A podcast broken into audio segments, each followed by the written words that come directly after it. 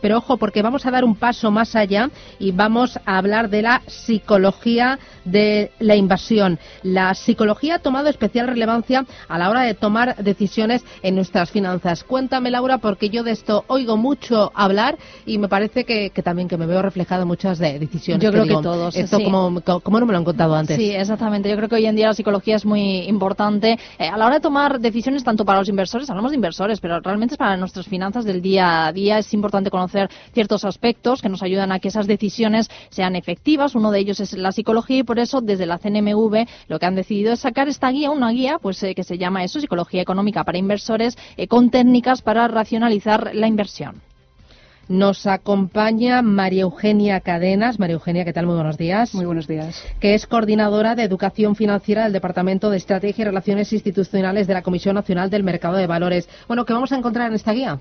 Bueno, pues en esta guía vamos a encontrar una base teórica sobre lo que es la psicología económica y, o la economía conductual y las principales aportaciones que hace a la, a la economía clásica, tal y como la entendemos.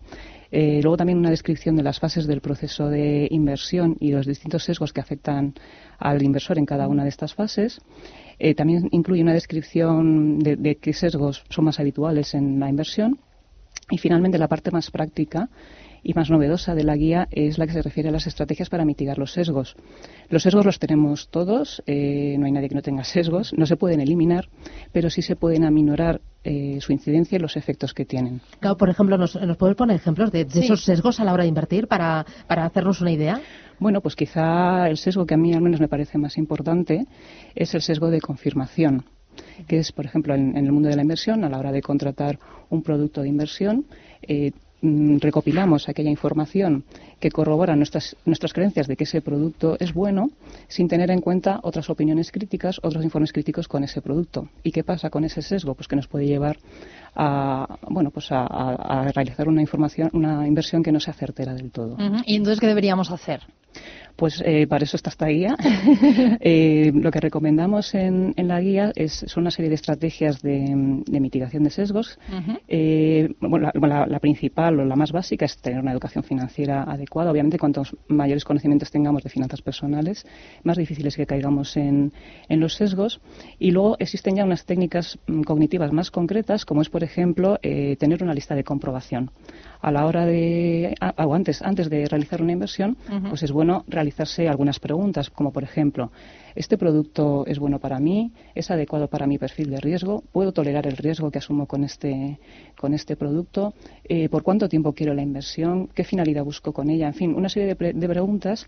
Nosotros en la guía incluimos una, una lista bueno, pues un modelo de lista que puede servir para cualquier inversor, pero lo que sí que aconsejamos es que cada inversor tenga su, su propia lista de comprobación que puede ir mejorando eh, pues a, medida que, que, va cogiendo más experiencia. Claro, porque muchas veces no es que un producto no sea bueno o no sea malo, sino que depende de cada persona lo que busque cada persona, ¿no? Depende de su perfil, podríamos decir. Efectivamente, hay personas que son más tolerantes al riesgo y hay personas que son más arriesgadas y en función de, ese perfil que tenga el inversor, pues debe escoger un producto u otro. Bueno, hablamos al principio de todo de, de la economía conductual, de la psicología económica.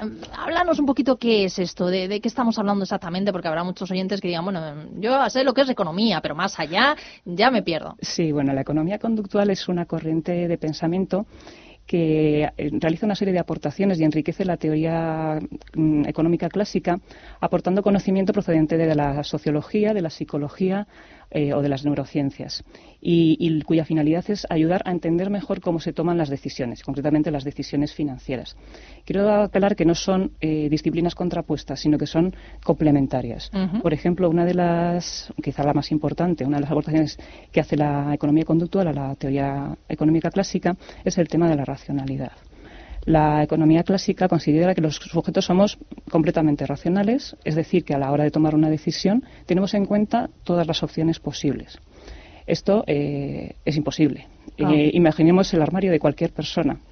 si tú hicieras una combinación de todos los pantalones, todos los jerseys, todos los calcetines que tienes, te saldrían millones de, de combinaciones. Sería imposible. Susana está poniendo cara como diciendo, no, no me cuadra. Pues mira, yo he hecho el cálculo y en, en, un armario muy sencillo eso te puede llevar unos 23 días. Elegir lo que te pones un solo hecho día. el cálculo? Sí, he hecho el cálculo.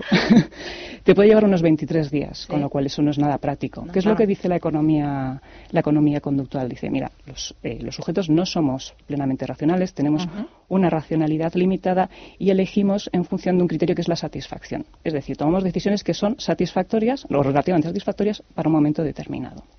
Y además estas decisiones vienen influidas por el factor emocional y sobre todo por dónde pongamos la atención en cada momento. Entonces, bueno, son varias aportaciones las que hace la economía conductual y ayudan a, entender mejor el comportamiento de los sujetos. Y en el ámbito de la inversión, pues esto es realmente muy, muy importante. Mm. Nos decías eh, al principio también eh, eso, ¿no? Cómo mitigar esos eh, sesgos y depende también de cada, de cada persona. Pero antes de tomar decisiones, sobre todo desde este ámbito de la psicología, ¿qué crees que debemos hacer antes y después de tomar decisiones financieras, por supuesto, a la hora de, la inversión? Bueno, pues hay que conocerse muy bien como inversor. Eso es lo, primero que. Bueno, eso es difícil, ¿eh?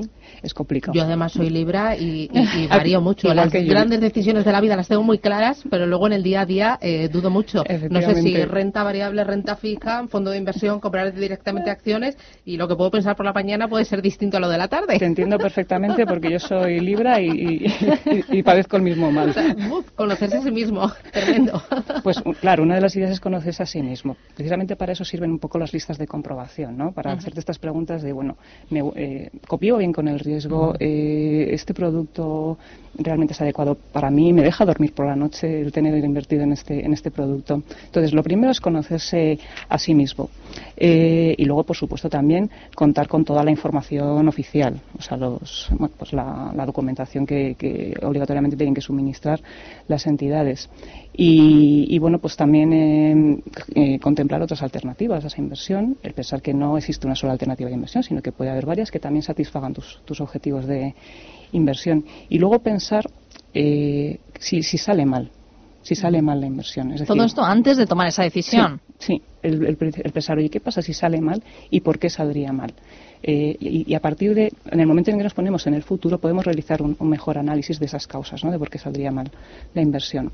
Y una vez hecha la, la inversión, pues hay que hacer un seguimiento del producto y tener siempre en mente cuáles son nuestros objetivos de inversión, para qué hemos hecho esa, esa, inversión y por qué la hemos hecho. Claro, porque no es lo mismo hacerlo de cara a la jubilación que hacerlo para pagar la universidad de los niños que para hacerlo para comprarte el apartamento de la playa. Efectivamente, sobre todo porque el plazo temporal cambia. Entonces ahí pues, puede cambiar claro, el, Pero cuando dices conocerse a sí mismo, eh, yo escucho a muchos de los oyentes que nos llaman y me dicen, no, no, no, si yo soy inversor a largo plazo, pero al próximo año, ¿cuánto voy a ganar?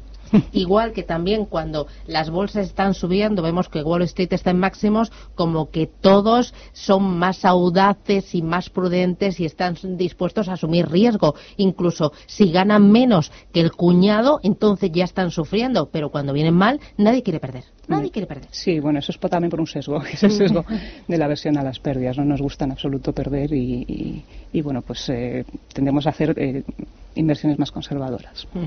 Eh, al final de, la guía habláis de la importancia de la educación financiera, dais eh, eh, unas recomendaciones al final de toda la, guía donde decís lo importante que es la educación financiera desde edades tempranas.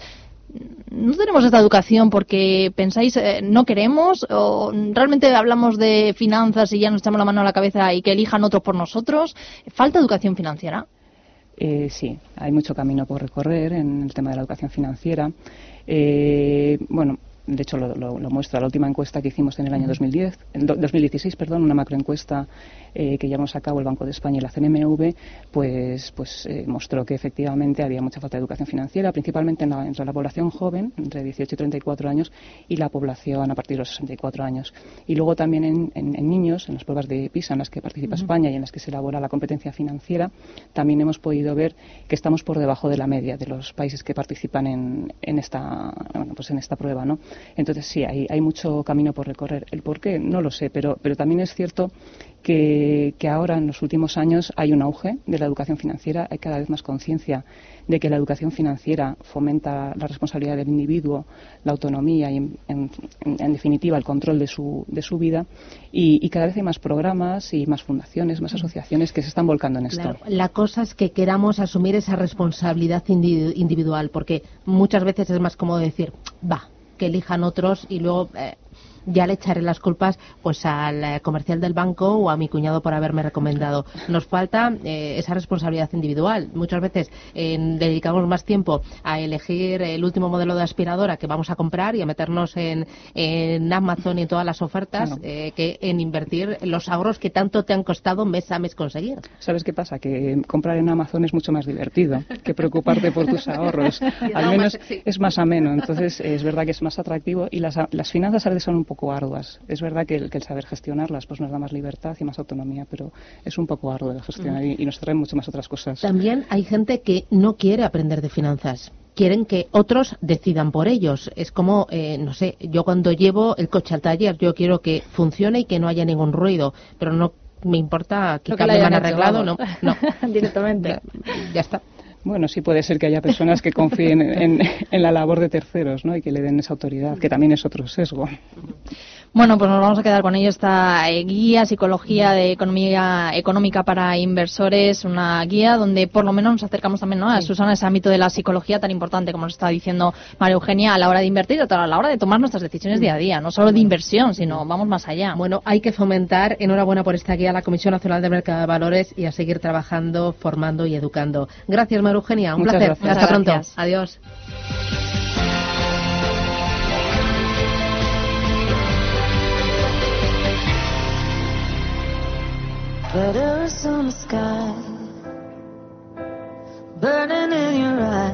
Tal día como hoy, el 5 de noviembre de 1963, fallecía Luis Cernuda. Se trató de uno de los poetas más destacados de la generación del 27. Con nueve años comenzó a leer poesía y desde entonces no paró de escribir versos, aunque terminó estudiando Derecho en la Universidad de Sevilla. Allí uno de sus profesores fue Pedro Salinas, quien le ayudó a publicar sus primeros escritos. También en 1925 conoció a Juan Ramón Jiménez y ese mismo año publicó sus primeros poemas en la revista de Occidente. Dos años después publicaría su primer libro lírico, Perfil del Aire. A lo largo de su vida conoce a multitud de escritores más, como María Zambrano, Vicente Alexandre o Federico García Lorca, con quienes trabajará en determinados momentos y quienes además dejarán su huella literaria en él. Algunas de sus principales obras son La realidad y el deseo, Las nubes o Donde habita el olvido y los placeres prohibidos, ambas inspiradas en su relación sentimental con el actor Serafín Fernández Ferro.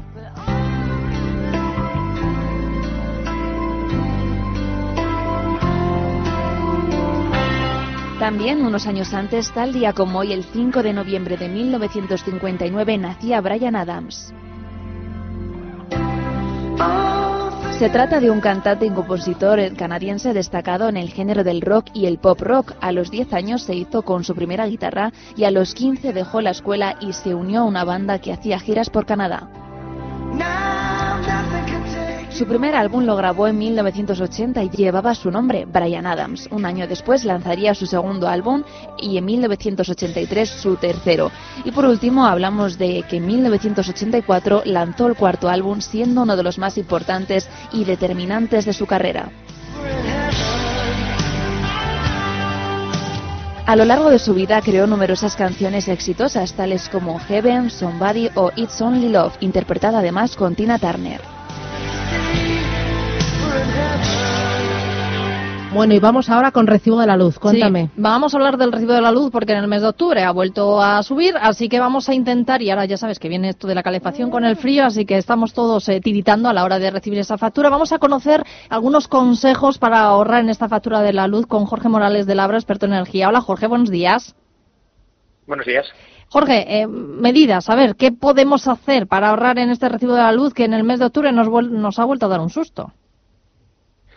Bueno, nos ha vuelto un susto, pero hay que recordar que estamos más de un 10% por debajo de los precios del año pasado, ¿eh? O sea, quiero decir que... Que el susto es menor, ¿no? Ha sido trato susto, nos quedamos con tratillo o algo así.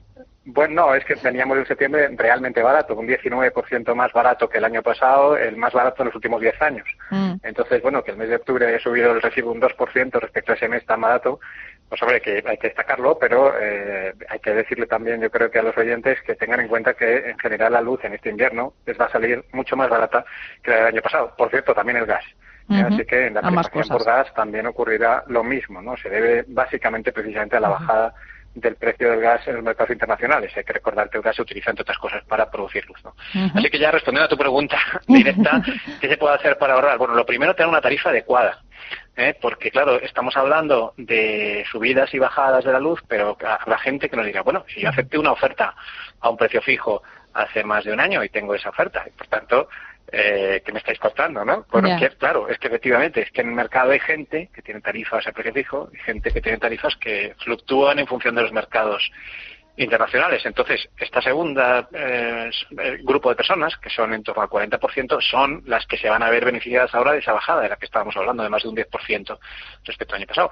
Los que tengan un precio fijo, no, tendrán el mismo precio que hace un año y seguramente lo que están es pagando mucho más de lo que deben. Así que la primer, primera recomendación revisar es eso. Utilizar, tener una tarifa que dependa de los mercados mayoristas, que fluctúe con las cotizaciones, en este caso mayoristas del mercado de electricidad. Oye, y en nuestro día a día, Jorge, en, en, casa, eh, ¿hay alguna medida, pues yo que sé, por ejemplo, eh, siempre tener encendida, muchas veces tenemos la televisión, ¿no? Le tenemos eh, con la lucecita está roja, la tenemos como en pausa, digamos, que no la acabamos de apagar del todo. ¿Esto al final influye también o, no? Sí, el consumo en stand-by, que es como llamamos a esto, no solo de la televisión, en general de todos los aparatos electrónicos, sabemos que tienen pequeños transformadores, incluso los que dejamos para cargar el móvil, que a veces los tenemos puestos en los enchufes de forma permanente, y eso si lo tocas está caliente. Bien, en, general tenemos que asociar que cuando algo está caliente es porque está consumiendo luz, está desperdiciando energía, ¿vale? Lo digo también, por ejemplo, por las bombillas, ¿no? Fíjate, precisamente el, sábado estuve en un restaurante, estuve cenando y no, me pude contener de decirle al dueño que, cambiara las bombillas porque en el baño solamente acercar la mano a la bombilla ya casi te quemabas, ¿no? claro, todo eso todo eso es dinero que estaba perdiendo, ¿no? Y le dije, esto tienes que cambiar a LED inmediatamente porque vas a recuperar la inversión en menos de tres meses, eh, por tanto, claro, es que tiene todo el sentido del mundo, aunque la bombilla esté perfectamente, hay que descartarla y comprar una bombilla LED. Entonces, sí, ahí hay, varias medidas. La primera de ellas, desde luego, que las bombillas hay que sustituir inmediatamente las que queden por LED. Todas las bombillas deben ser LED ya. ¿eh? Hay que tener en cuenta que una bombilla LED consume siete veces menos, dividir entre siete. ¿eh? que una bombilla convencional y da la misma luz. Por tanto, eh, es que es completamente absurdo seguir teniendo bombillas convencionales. ¿no? Esto por un lado. Por otro lado, si uno va a comprarse un electrodoméstico nuevo, fíjese en la etiqueta energética, que no es un color gratuito, no es que quede bonito el, arco iris este que nos muestra, ¿no? De que si es A, a, a, más más y tal. Yo entiendo que es un lío, porque, es verdad que no es fácil de interpretar. Pero hay una cosa muy sencilla. Cuanto más verde sea, es decir, cuanto más eficiente, menos vamos a gastar en el recibo. Entonces, igualdad de precio entre los frigoríficos, por ejemplo, si uno es A con tres mases y el otro es solo A sin mases, pues compremos el de A tres mases. Muy bien. Pues luego lo vamos a notar. Tomo nota de esos eh, consejos. Jorge Morales de Labra, muchísimas gracias por atendernos. Gracias. Gracias, Jorge. Adiós. Chao, chao. Es Ana Nedbrekko, que ayer volvió a coronar en el Liceo de Barcelona. La soprano rusa ensimismó al Coliseo catalán con su actuación. Reina por un día. Hizo gala de su prodigiosa voz con clásicos de Puccini y también de Verdi. Hasta mañana a las 7. Gracias.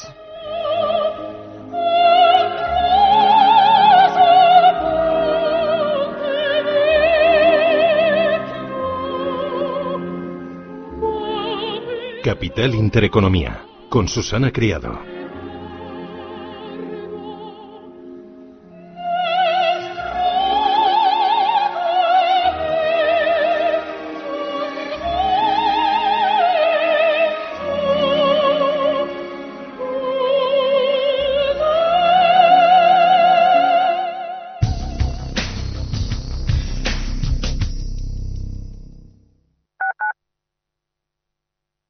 Protegidos Radio es el único programa en España que divulga y promociona a través de las ondas el conocimiento de la seguridad privada, la seguridad ciudadana y la autoprotección de los ciudadanos, sus empresas y bienes con el fin de prevenir y reaccionar frente a los riesgos. Protegidos Radio, con Pedro Gómez, tu director de seguridad. Hablaremos de la prevención de robos, hurtos, estafas y siniestros, el bienestar de los ciudadanos, la seguridad y protección de sus familias, hogar y empresas es lo más importante. Escúchanos, queremos protegerte. Los martes de dos y media a tres y media de la tarde, Protegidos Radio, aquí en Radio Intereconomía. En épocas turbulentas, donde los mercados son muy volátiles, no se puede delegar la gestión de tus inversiones ni a un ordenador ni seguir al mercado. Invierte junto a los gestores de Orfeo Capital en sus fondos de retorno absoluto, con el objetivo de maximizar la rentabilidad sin olvidar la premisa de preservar el patrimonio. Escríbenos a info@orfeocapital.com. En la Caixa impulsamos miles de proyectos sociales Trabajamos para romper el círculo de la pobreza a través de la educación y ayudamos a todas esas personas que tienen más difícil conseguir un empleo. Porque somos la fundación que invierte en crear más oportunidades para todos. La Caixa es una fundación. La fundación es la Caixa. ¿Te apetece cenar algo diferente? ¿Me dejas que te sorprenda esta noche? Uy, claro que sí, yo encantado. En el Soto de la Moraleja hay un restaurante que se llama Kion Sui, de comida peruana, cantonesa y chifa, con una gran variedad de sabores y aromas que te dejarán boquiabierto. Ah, y es del grupo Inari. ¿Has dicho chifa? Sí, chifa, qué poco estás puesto. Pertenece a la cocina peruana con influencias chinas. No se hable más. Esta noche nos teletransportamos a China y Perú. ¿Cómo has dicho que se llama aquí? Kion Sui. Más información en grupoinari.com. Intereconomía.